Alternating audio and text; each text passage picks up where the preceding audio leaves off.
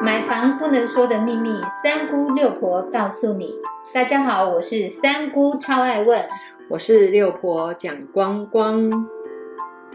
买房一百问第三十二问：全幢面积小于十五平可以买吗？常常听人家说，室内面积小于十二平的房子最好不要买。赶快来听一听六婆大解密，为什么这种小平数的房子不要买？室内面积小于十二平，那这个十二平是什么？是主建物加附属建物，不能小于十二平。如果是室内面积十二平，再加上公设，一定是。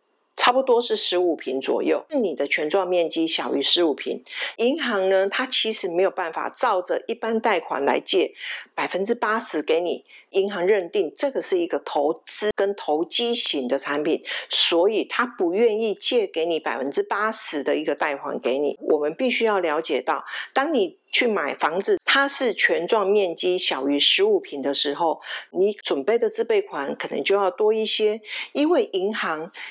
能够借给你的部分大概只是总价的百分之五十到六十左右，可不可以用这个房子去做抵押贷款呢？当然是可以的，但是相对的，你的自备款也要多拿出来。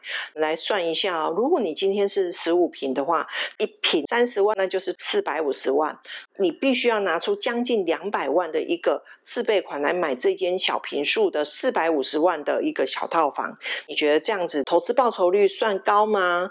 你要了解一间套房的出租，在各地方它的认定的价位，事实上真的都完全不一样。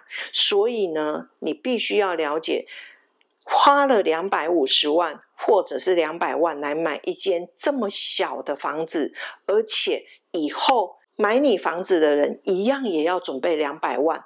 那两百万的概念，就像六婆讲过的，也许你今天买一间新的成屋一千万，你的自备款也是两百万。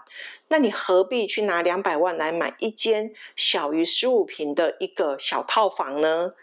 这样子的一个投报跟自住的空间，其实差异都非常的大。我们必须要了解，不是买的。部分而已，我们还要去了解日后的管理哦，日后你要脱手的部分哦，这些都是你需要去思考的。六婆要建议大家，真的我们在买房子的时候，不能只有看总价，我们要去了解这一间房子，如果真的在全幢面积小于十五平，建议大家真的不要碰。有记住六婆的建议了吗？我们谢谢六婆。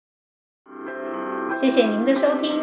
如果你对收听的内容有不了解的地方，欢迎在下面留言，六婆讲光光将会为您解答哦。我们下回见，拜拜，拜拜。